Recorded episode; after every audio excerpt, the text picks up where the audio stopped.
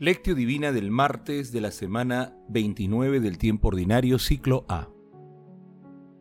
Bienaventurados los criados a quienes el Señor, al llegar, los encuentre en vela. En verdad les digo que se ceñirá, los hará sentar a la mesa y les irá sirviendo. Lucas capítulo 12, versículo 37.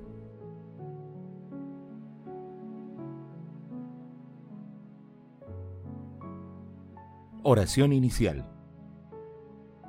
Santo Espíritu de Dios, amor del Padre y del Hijo, ilumínanos con tus dones para que podamos comprender los tesoros de la sabiduría que Jesús nos quiere revelar en este día. Otórganos la gracia para meditar los misterios de la palabra y revélanos sus más íntimos secretos. Madre Santísima, intercede ante la Santísima Trinidad por nuestra petición.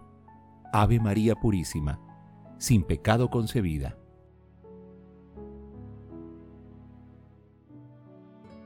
Lectura. Lectura del Santo Evangelio según San Lucas capítulo 12 versículos del 35 al 38. En aquel tiempo dijo el Jesús a sus discípulos, Tengan ceñida la cintura y encendidas las lámparas.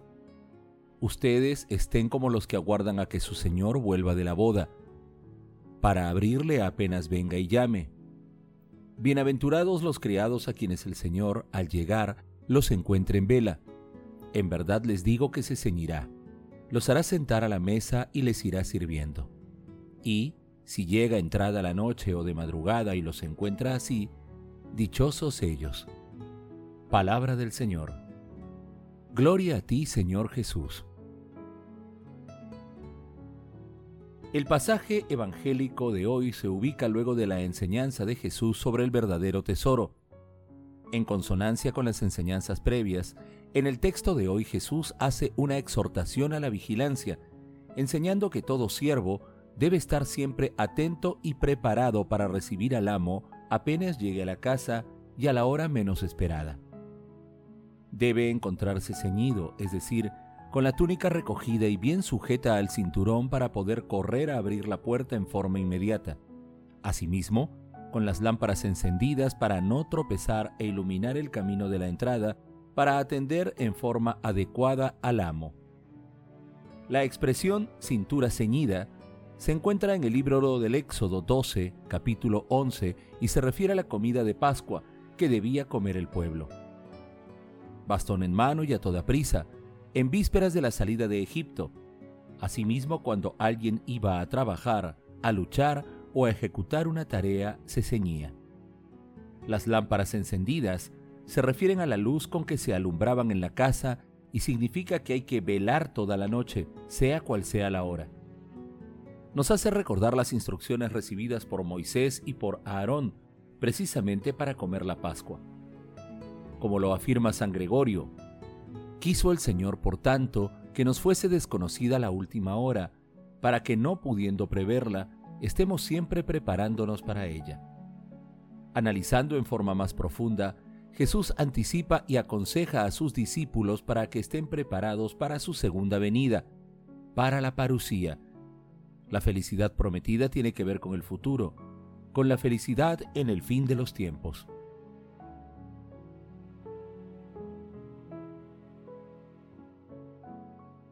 Meditación Queridos hermanos, ¿cuál es el mensaje que Jesús nos transmite el día de hoy a través de su palabra?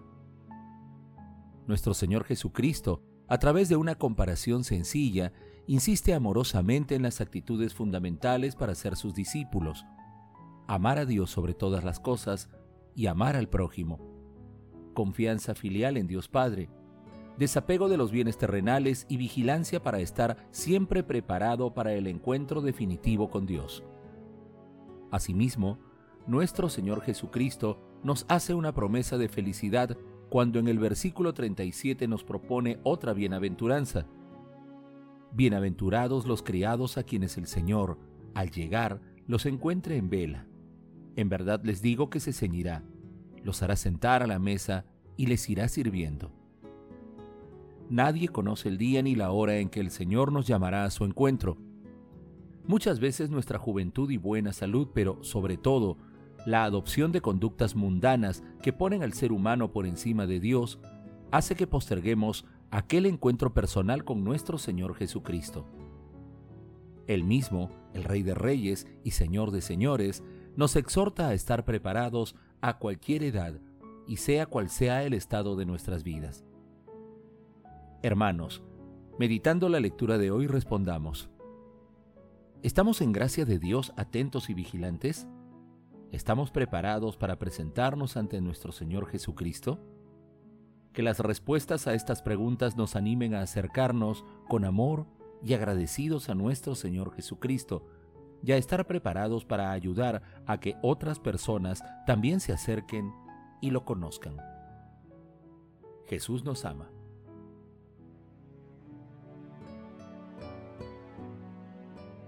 Oración Amado Jesús, concede a los consagrados y consagradas los dones apostólicos para que, instruidos en las sagradas doctrinas, contribuyan para que la humanidad tome conciencia de la importancia capital que tiene el seguimiento vigilante a nuestro Señor Jesucristo. Espíritu Santo, te pedimos por la salud espiritual y corporal de todos nuestros hermanos enfermos que están abandonados, sin ningún apoyo material y espiritual.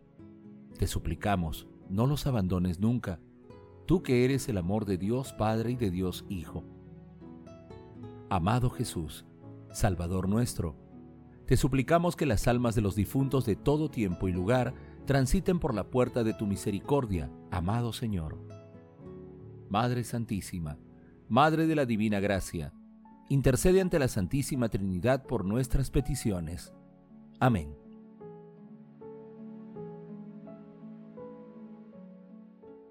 Contemplación y acción Hermanos, Contemplemos a nuestro Señor Jesucristo con un escrito de Teofilato.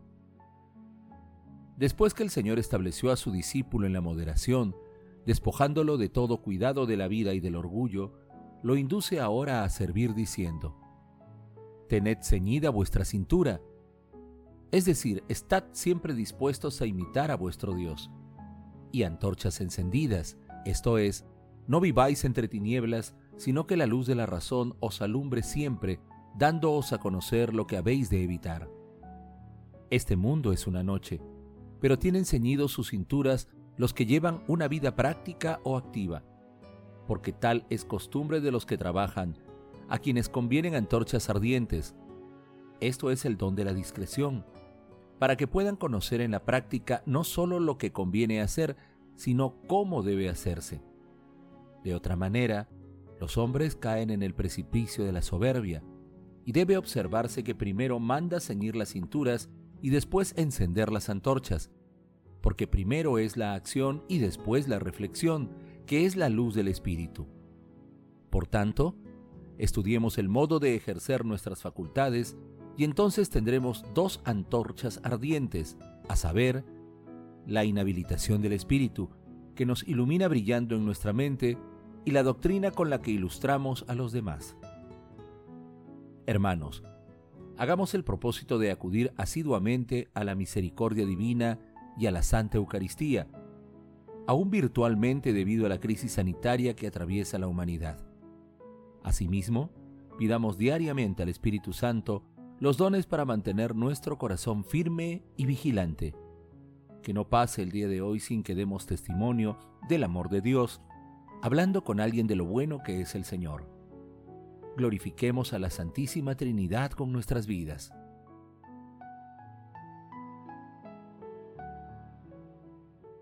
Oración final. Gracias Señor Jesús por tu palabra de vida eterna. Que el Espíritu Santo nos ilumine para que tu palabra penetre a lo más profundo de nuestras almas y se convierta en acción. Dios glorioso, escucha nuestra oración. Bendito seas por los siglos de los siglos. Madre Santísima, intercede ante la Santísima Trinidad por nuestra petición. Amén.